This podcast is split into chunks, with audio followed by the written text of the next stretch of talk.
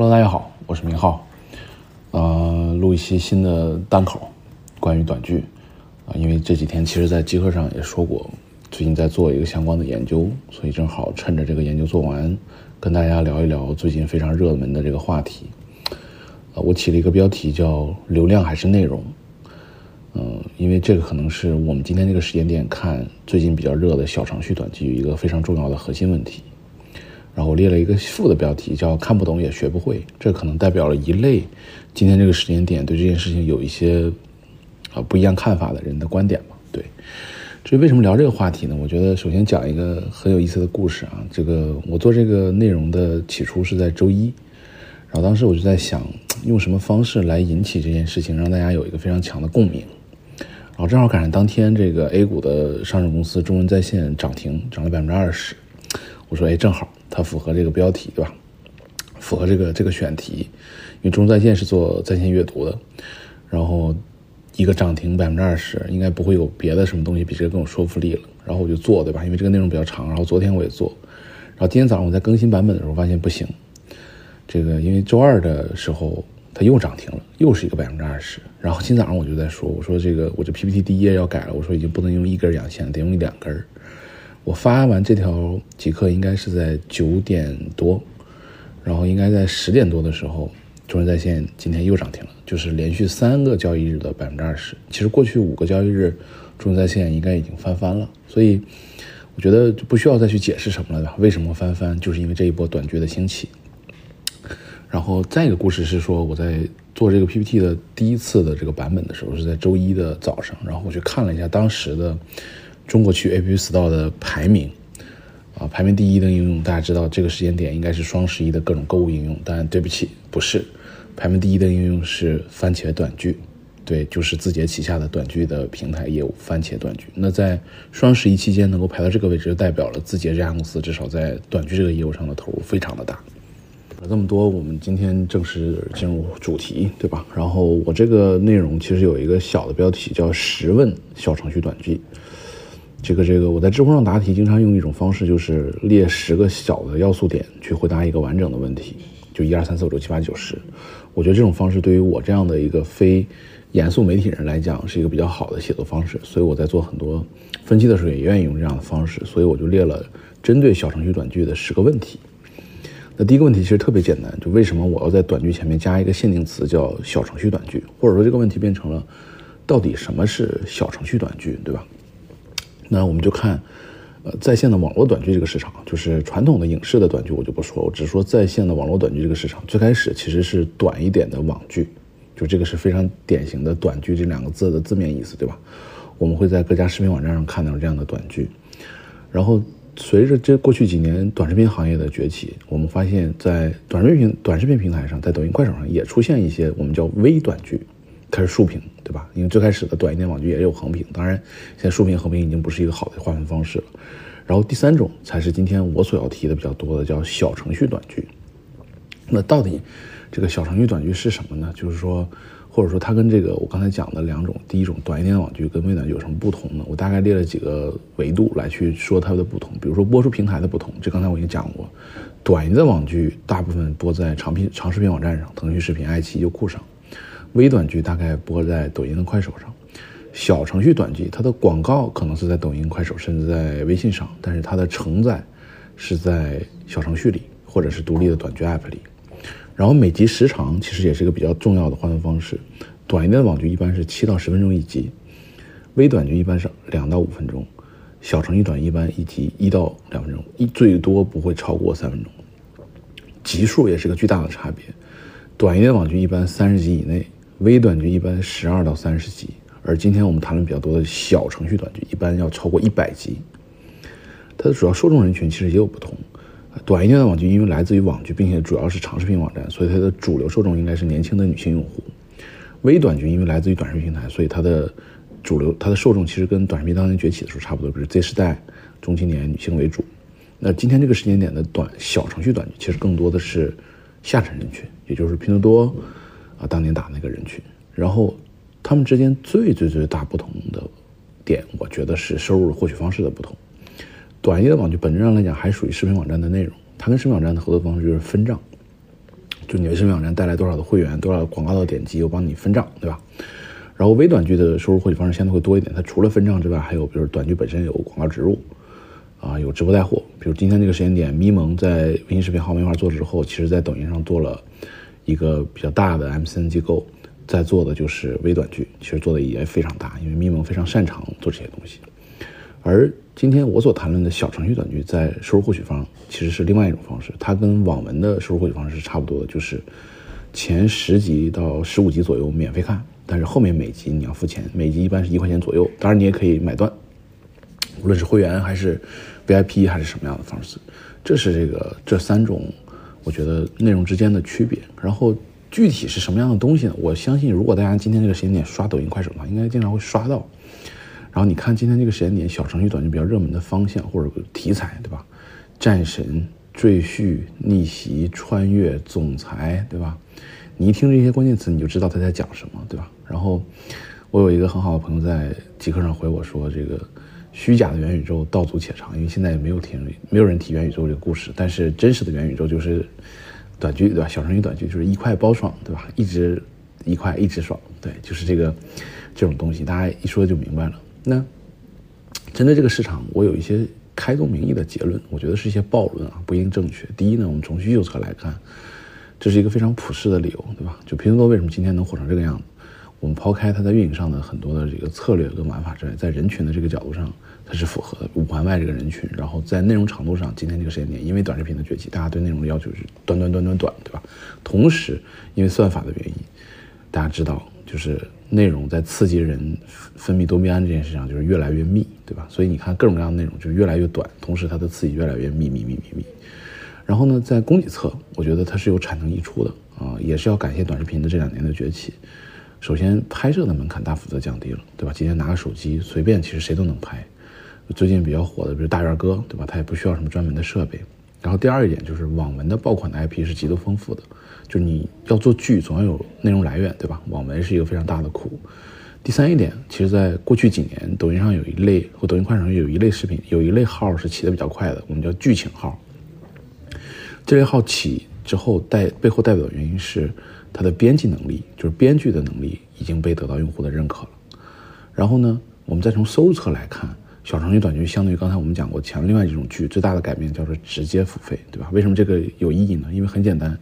长视频网站靠 VIP 跟广告的方式自己养活自己都很困难，你把你的商业模式寄希望于分账上，那怎么可能呢？那从另外一个角度来看，既然这种剧是直接去刺激情绪的，那就应该直接用最锋利的镰刀，还有很现实的角度来讲，因为他们承载的主体是微信的小程序，主要是谁在微信里没零钱里没有块八毛的呢？对吧？所以这个小额付费也是一个非常重要的基础。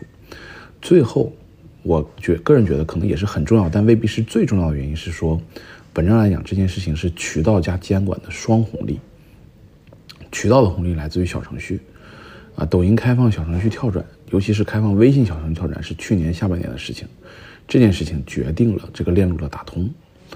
第二点，呃，目前这类短剧的监管是备案制的，而不是审核制，而且是这个备案是下放给了省级广电以及平台的。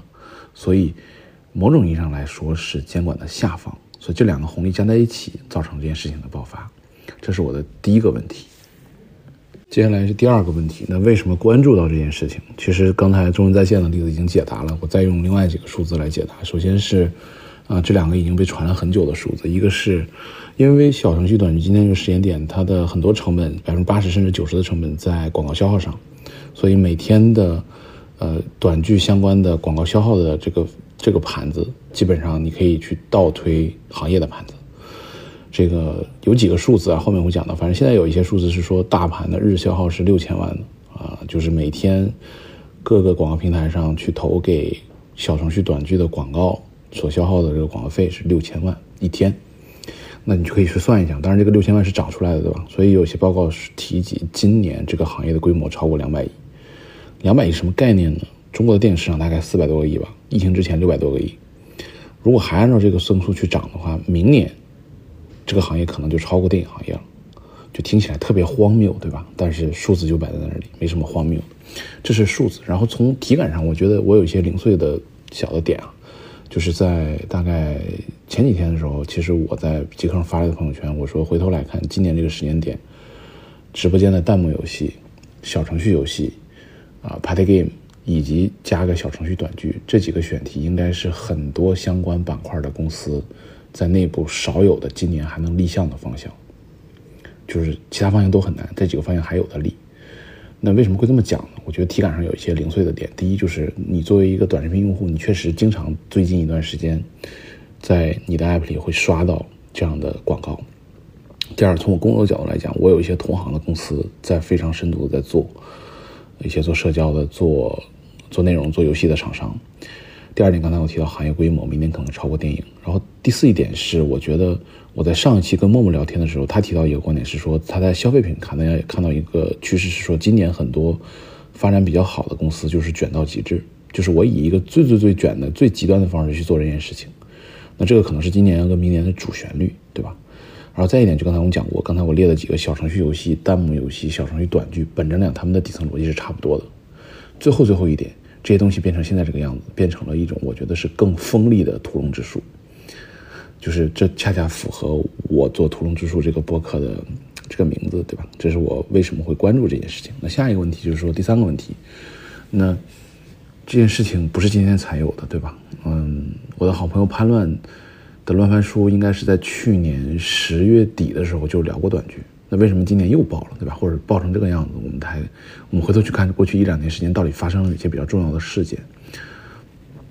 第一个就是我觉得这些事件其实符合刚才我们前面讲到我提到的一个暴论，叫渠道加监管的双红利。那我们就看在渠道跟监管上发生了哪些事情。第一是渠道上的，就是二二年 Q 三的时候，抖音开放了微信小程序的跳转，就是你在抖音上投广告，无论是投直播间的小黄车。啊，落地页的广告还是信息流的投放，可以允许你跳转到微信的小程序上，就是他把整个链路打通了，这是一个非常非常非常重要的事情。小程序的崛起，小程序短剧的崛起，跟小程序游戏在今年的爆发，都因为这个原因，这是最最最直接的原因。第二，我们看监管，啊，其实二二年年底的时候，广电总局就开始关注到短剧市场的爆发，所以他当时出了一个通知，叫进一步加强网络管剧管管理的通知。审批下放到省一级，并且开始真正意义上实施备案制。然后呢，在今年初的时候，大概二三年二月份的时候，抖音放低了在抖音上短剧类小程序的门槛，就是它只需要开发主体在广告店那做完备案，然后同时去除掉了这类小程序之前不能投放那个广告的那个黑名单，就是白名单的这个去除，导致这件事情的门槛进一步降低。然后就是今年四月份。啊，其实，在网剧行业，我们开玩笑就是讲有个叫“六一新规”，它要求省广电要审核取得网络剧片发行许可证以及上线备案号，这个内容才能上线，也就类似先审后播。但是它留了个口子，是说，如果你只拿到备案号，但没有拿到许可证的情况下，它允许你上一家平台，也就是说，你可以上自己或者是你做主要站主要的那个平台，只要备案就可以。在许可证发放之前，所以某种程度来说，确实，这个微博上有个大 V 叫岳峰投资笔记，对吧？他前两天发了一篇微博，但是微博被删掉，我不知道为什么。他就提到短剧行业爆火最核心，他说一个原因叫监管套利。那所谓的监管套利，我觉得很重要，但是不是最核心原因不好说。我们拆解开这个监管套利到底有几个方向。第一就是他只要求省级广电备案，就是你公司在哪个省省级就好了，有备案号就可以上单渠道。然后呢，拿许可证的前提条件是，呃，除了这个审核通过之外，要求厂商自己有实行许可证。那实行许可证在中国其实是一个牌照，对吧？但是今天这个时间点，参与短剧的很多上下游厂商本身其实就是有实行许可证，所以这道坎儿并不难做。第四一点叫我打了双引号，叫压实平台主体责任，就是呃，其实今天这个时间点，某种程度来说，抖音在大包大揽的承担了类似审核跟备案的角色，他现在把这个事情压下来了。然后最后一点，我觉得是在中国一个比较特色的监管环境是说，网络短剧或者说今天这个小程序短剧，它到底归谁管，其实依然是一个问号。广电、网信、版署其实都可以管，那都可以管的情况下，就变成了谁来主导。那在没有确定谁来主导之前，很多时候其实就可以做的相对的灰色一些。那这个我就不展开了。然后第三个问题，刚才我们讲过叫爆发的导火索。那我们看第四个问题。那这个事情爆发还有什么前置的原因？或者说我的问题变成了供给端的前置条件有哪些？我觉得有三个，缺一不可。第一，极致的投流的数据支持，在短视频行业投放买量已经几年了。第二，丰富的内容底子。第三，可以复用经验的人，也就是团队。这件事情三件事情缺一不可。我们一件一件讲。投流就是基于大数据的短视频平台的 feed 流的投放广告这件事情，已经几年的时间了，对吧？那几乎所有的消费品。互联网厂商买广告的各种各样的公司都已经非常清楚知道投流是什么。那反过来讲，各家平台、各家广告平台，无论短视频、长视频，啊，微信、百度，所有人、所有的平台，在今天这个环境下，都在追求极致的 ROI。那极致的 ROI 倒逼出来，一定就是最轻的商业模式，对吧？用一个非常非常简单道理，就今天这个时间点，万物皆可 CPS，按点击付费，按。销量付费，对吧？万物皆可 CPS。我们看今年这个时间点，在短视频平台上出现了几个比较小的、有意思的细分方向的变化。第一个就是博商的运营策略，博商就是做那个王岑、张琪那个知识付费那家公司，他应该是今天这个时间抖音上最大的做这类内容的 MCN。他做的方式就是说，你今天你去收，刚才我们提到这些所谓的名师，他可能有十几二十个账号，这十几二十个账号背后对应了可能十几二十个编辑。这些编辑可能本来就在线下去拍这些老师上课的视频，拍完之后他们来剪，然后做投放，是他们用这种大堆人力的方式去对抗算法的不确定性。那谁报就算谁，然后导流到在线课呀、线下课呀这种付费的这个转化上，就是他用大量的人员的堆积的方式去对抗本质上的这个算法的不确定性，对吧？因为本质他对接之后，他做转化就可以计算钱，就可以 CPS。第二点就是整个今年直播电商行业跟，呃，这个短视频行业比较热的一个切片，对吧？这个抖音的最大的主播小杨哥，对吧？他的三只羊网络做了一个，甚至专门做了个 app 来做这件事情。你搜相关的内容，其实，在抖音上有非常多小杨哥的小杨哥相关或者叫三只羊相关的号。那这些号其实都是从三只羊拿了网络授权，然后去做切片，然后切片的这些内容后面带着当时，比如他们在播直播的时候卖的那个货。然后这个货卖了，大家就可以一起分钱，对吧？就切片应该是过去这一年几乎所有头部主播都要做的事情，都非常重要。那为什么可以做切片？本人来讲，就是依然是可以 CPI，就是钱怎么分算得清楚，对吧？你作为流量划分者，啊，你作为投流的人，你作为切片的人，你作为电商直播间的主播，你作为供应链，大家钱分得清楚。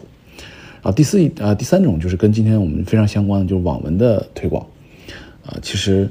呃，今天在线的网文平台可能有超过二十个，啊，所有人都在抖音上投流。那投流的内容就是那些我们看到的什么战神赘婿类的视频内容，呃，几乎全民的在参与这些分发。所以这几个商业模式本身来讲是一样的，就是在极致的短视频平台追求投放的 ROI 的前提下，倒逼出来的 CPS 的商业模式就是这样。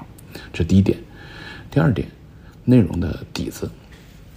我们去看这个小程序短续啊，它要求这个内容本身符合一些标准，对吧？比如说内容要有流量导向，因为它要爆，对吧？然后它要有密集的情绪刺激，因为不刺激就不会付费嘛。第三，最好是被验证过的题材，被谁验证过？被用户验证过。第四一点，如果这个用户的付费方式又是小额多次的付费模式，就更好了。然后你把这几个关键词摞到一起，所有的关键词都指向了网文，对吧？所以从数据统计来看。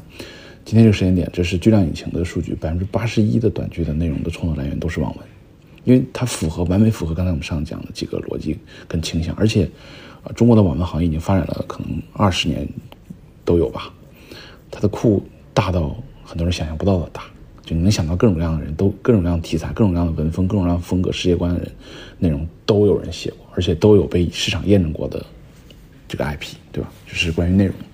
第三点，关于人的。那你要做这个剧，总要几类人，对吧？首先是演员，我叫小哥哥小姐姐们。那因为我原来做过直播，就是秀场直播这件事情，已经告诉大家，中国最不缺的就是小哥哥小姐姐们，而是各种各种风样、各种风格的小哥哥小姐姐们。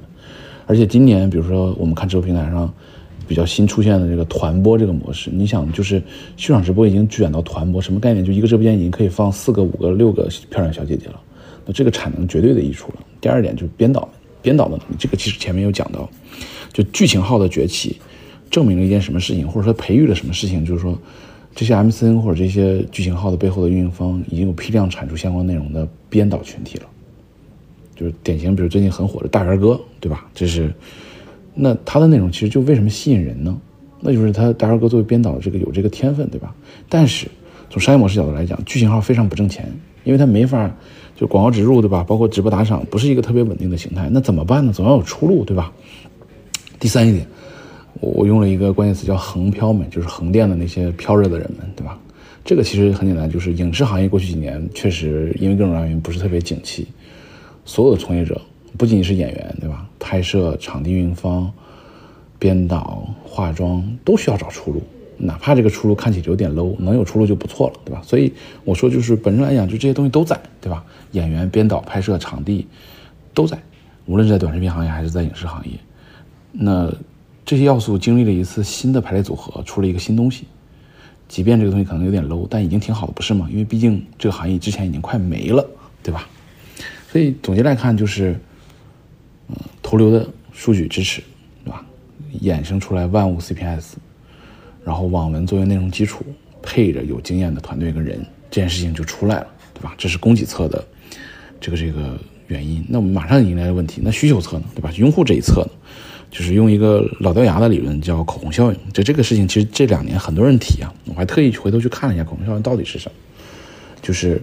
口红效应其实不，这个这个还是挺复杂的，它有几个关键词啊，我我去查了一下，第一就是要在经济下行周期，啊，我们相对符合，对吧？然后这个消费者的大额消费降低了，我们也比较符合，因为大额消费降低了，所以大家有了一点闲钱，就这个这个角度很多人是没想过的，就是他有点小钱，这钱不是很大，那就是因为是小钱呢，所以他只能买我们叫低价的，但是非必需品，就生活必需品除外的非必需品。买它干嘛呢？安慰剂的作用。经济下行周期，大额消费降低，有了一点闲钱的低价必需品起到安慰剂的作用，完美符合今天我们讲到的这个逻辑。其实完美符合其他另外很多事情，后面我会讲的。那然后我们看啊，就是到底今天这个时间点谁在看这个小程序短剧？依然是这个抖音官方的数据啊。抖音这个数据统计了二二年七月份到二三年一月份短剧人群的覆盖变化。它我没有找到它最新的，我觉得最新的趋势应该是差不多的，就是趋势大概就是什么呢？就是首先，三四三十一岁以上的人群占比百分之八十七，就是这时代跟中中小中中就是小学生不太会看这个，对吧？我们再去拉的话，四十一岁以上人群占比超过百分之五十五，也就是大多数人其实是超过四十岁的中老年群体。还有更重要一点是说。去年的时候，这两个数字是百分之八十二跟百分之四十六，也就是说，看这部分内容的人的用户的平均年龄在上升。然后呢，就是主打所谓的下沉人群、小镇青年，然后还有一个大家经常可能最近也有很多人在提的三保市场，保安、保姆跟保洁，就这类人群都很大。然后这类人群出现之后，初期其实，呃，我在看小程序短剧的时候，也有很多的朋友会评论说。他可以在 YouTube 上、在 B 站上，甚至在网盘里找到一个付费短剧的所有的内容。那为什么要去付费呢？我觉得这是个很好的问题。但同样的，我可以有另外一个角度去回答这个问题。比如说，我们会看过去这些年网文行业的发展。当年哪怕是起点最巅峰的时候，起点上的网文、付费网文的盗版都是随处可见的。今天一个作者在起点上把他的更新的文章更新出来之后，不超过十分钟。你在贴吧，你在各种盗版站就可以找到它的盗版。这么快、这么迅速的情况下，为什么还有人去起点上付费看文章呢？对吧？为什么？那按理说应该没有人去付费看了，对吧？这引发另外一个问题，我们看这个人群的很多这个中老年群体以及相对对互联网没理解没有那么深的人群，在这件事情上，他用一个相对低额的付费方式就可以解决所有的事情，他就没有理由再去想用。个别的方式解决这个问题，当然可能有一部分用户会去转到那边，但是依然有很多用户是用通过付费的方式解决了这件事情，这就是网文给我们带来的这个这个启示，或者这件事情跟网文为什么那么近也是这个原因。好，我们聊完供给跟需求，看第六个问题。那说了这么多，那到底谁在干呢？对吧？干的怎么样呢？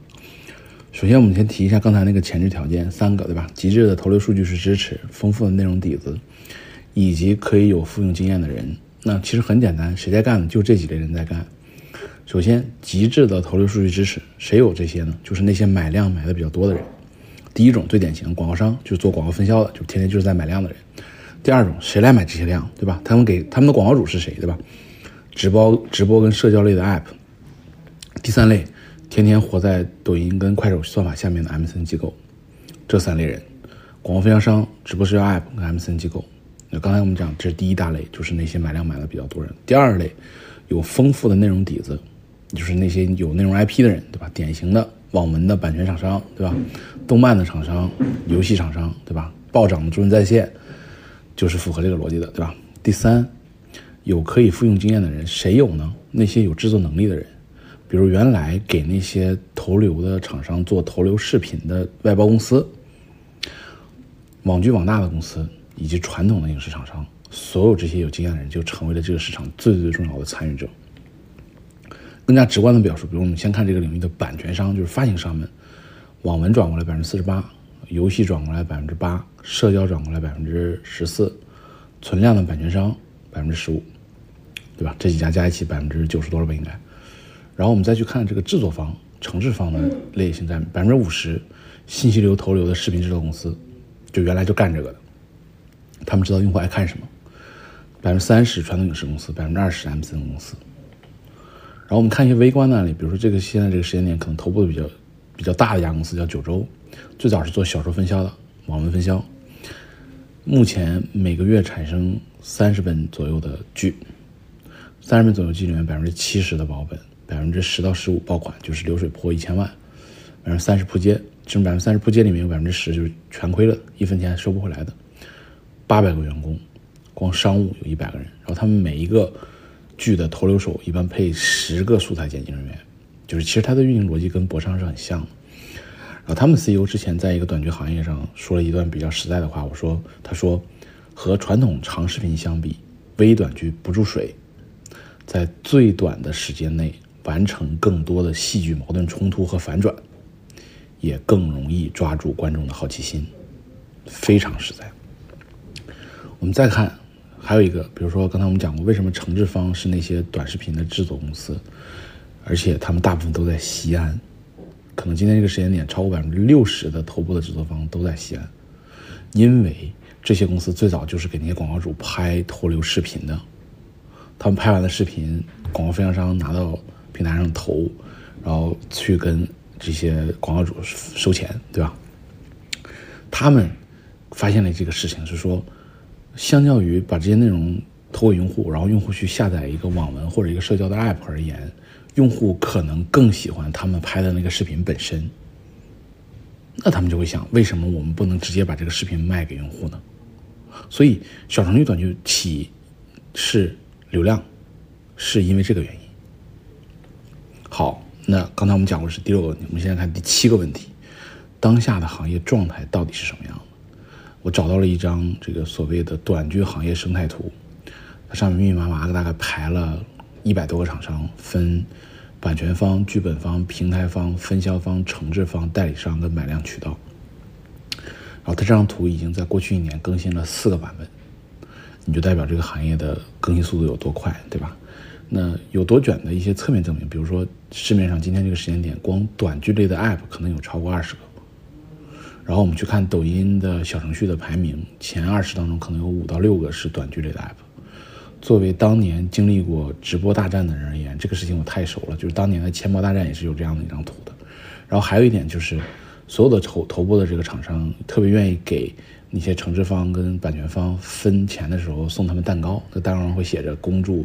二十四小时充值破一千万这种，这个习俗原来是哪呢？是手游行业的，就手游上线之后流水到多少，大家去分蛋糕，对吧？那为什么游戏行业这件事情流转到了短剧行业，对吧？也证明这个行业现在欣欣向荣，对吧？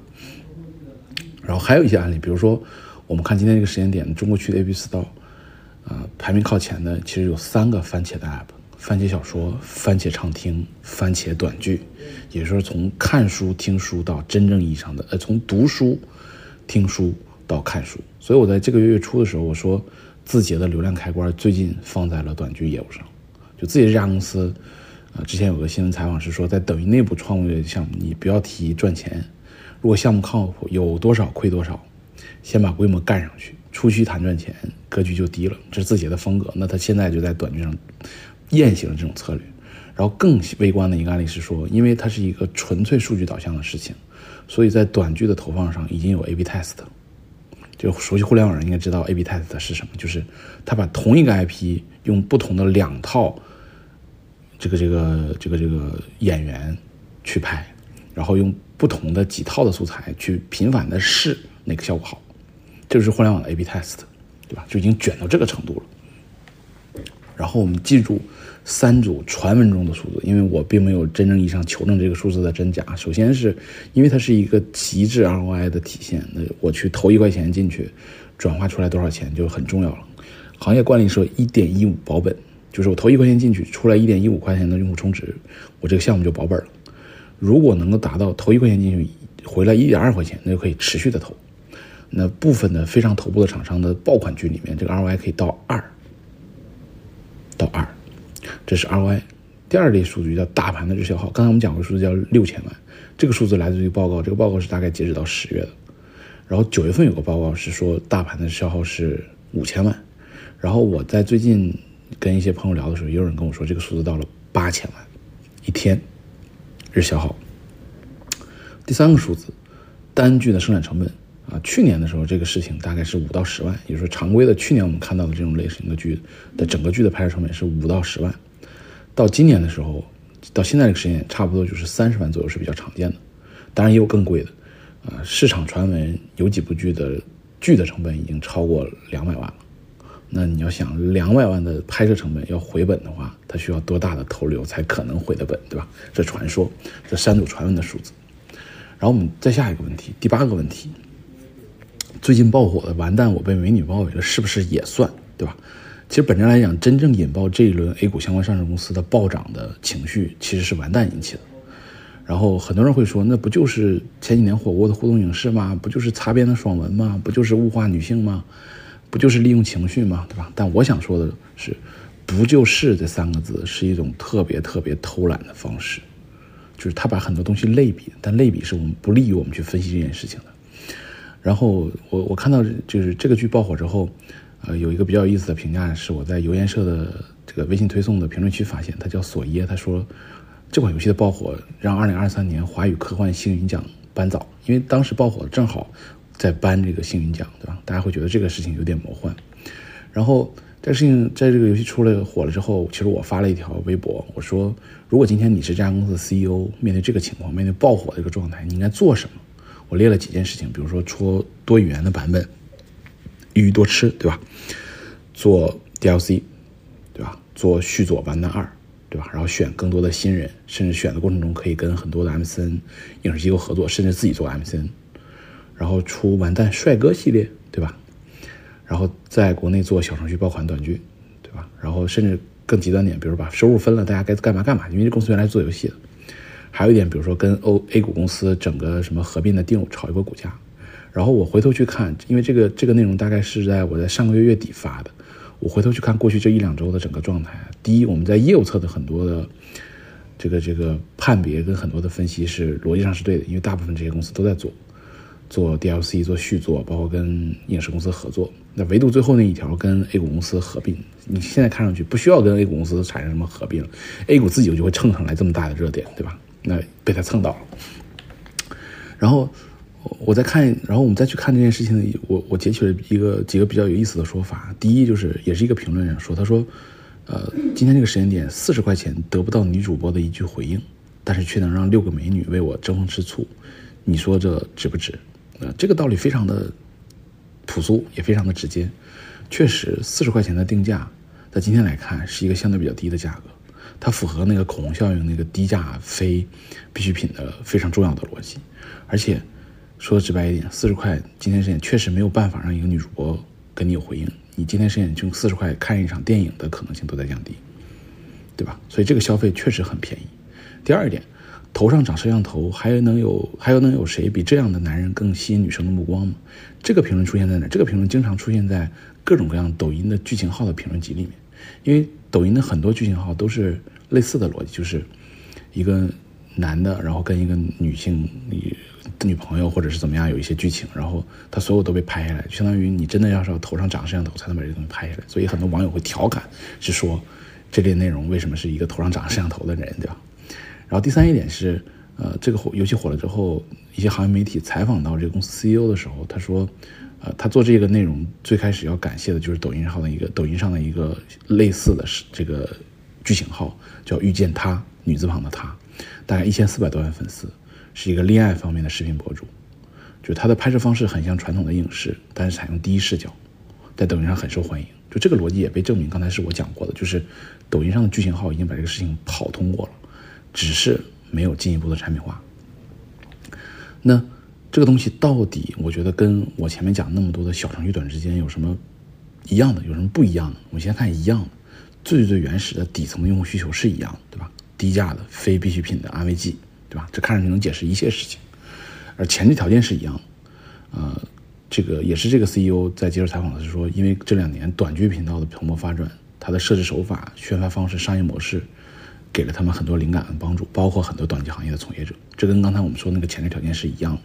第三，收入方式上，直接向用户收钱，这是完蛋以及小程序短剧跟传统的剧之间最大的区别。直接向用户收钱，因为你指望分账、指望广告，我觉得已经不太现实了。那不太相同的是什么？我觉得第一，产品形态不同，对吧？毕竟它是一个互动的，我们叫游戏。然后是用户选择做各种各样剧情的推演，它的整个呈现方式确实更偏影视。第二点可能是在渠道跟分发上，这是最大的不同。它是在 Steam 上上线的，啊，它的推广不是靠买量，是靠主播引爆的，是靠口碑的传播进一步增长。然后刚才我说过，收入获取方式上直接跟用户收钱，这个逻辑上是一样，但不太一样是什么呢？他们的收入获取方式是一锤子的一次性买断，然后后续加资料片的方式，这个。相关的这个公司的采访也说明，后续他还要做很多资料片。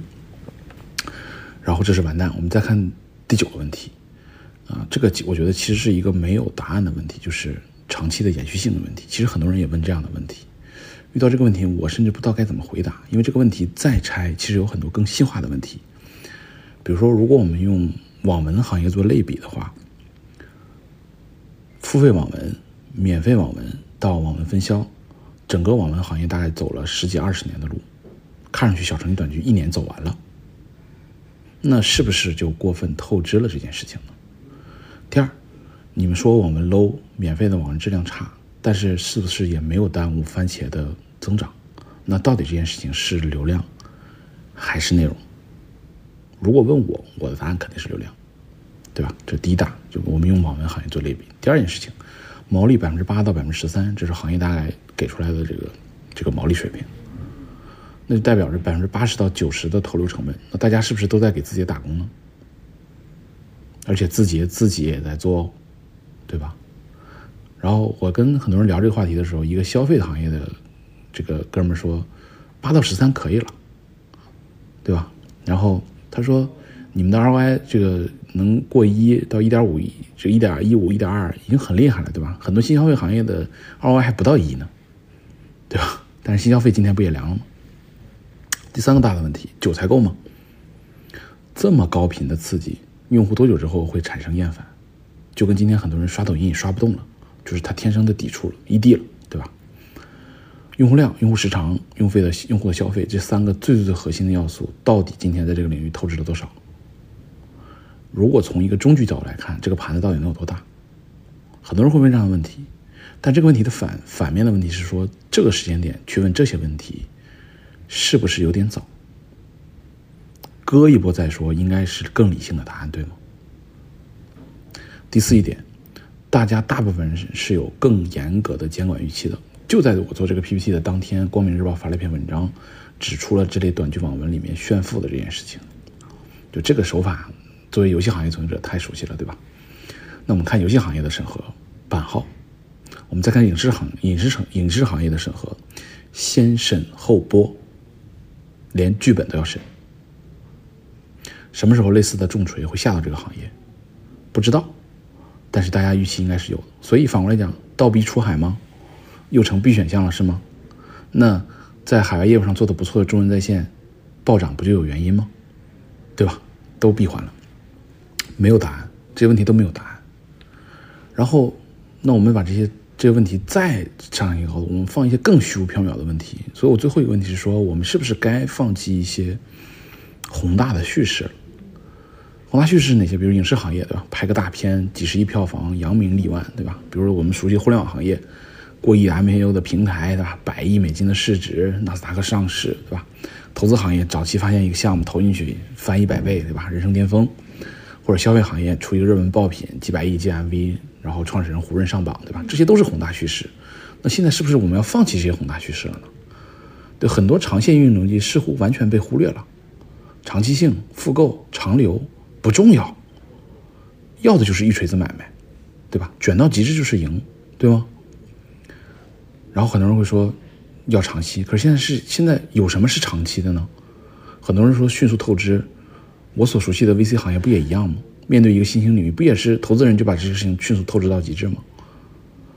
对吧？公司内部立项，追求短期 ROI，要品效合一，立个项都难。那你面对这样所谓看上去内卷、短期的毛利低的、双引号没有门槛的东西，你做还是不做呢？灵魂拷问，对吧？没有什么答案，我也没有答案。所以最后我用了一个非常有意思的这个图，就是那个两只鸽子去弄点薯条的那张图，对吧？两只鸽子在海边，一只鸽子问另外一只鸽子：“你觉得我们应该去往何方？”另外一只鸽子说：“我想去码头整点薯条。”然后第一只鸽子说：“你误会我了，我是说咱们一生终极的目标是什么？我们活着到底是为了什么？”那只鸽子再次重复了一次，是说为了去码头整点薯条。一家之言，兼听则明。呃，我的这期内容到此结束啊，欢迎感谢大家收听我的图中之术博客，谢谢。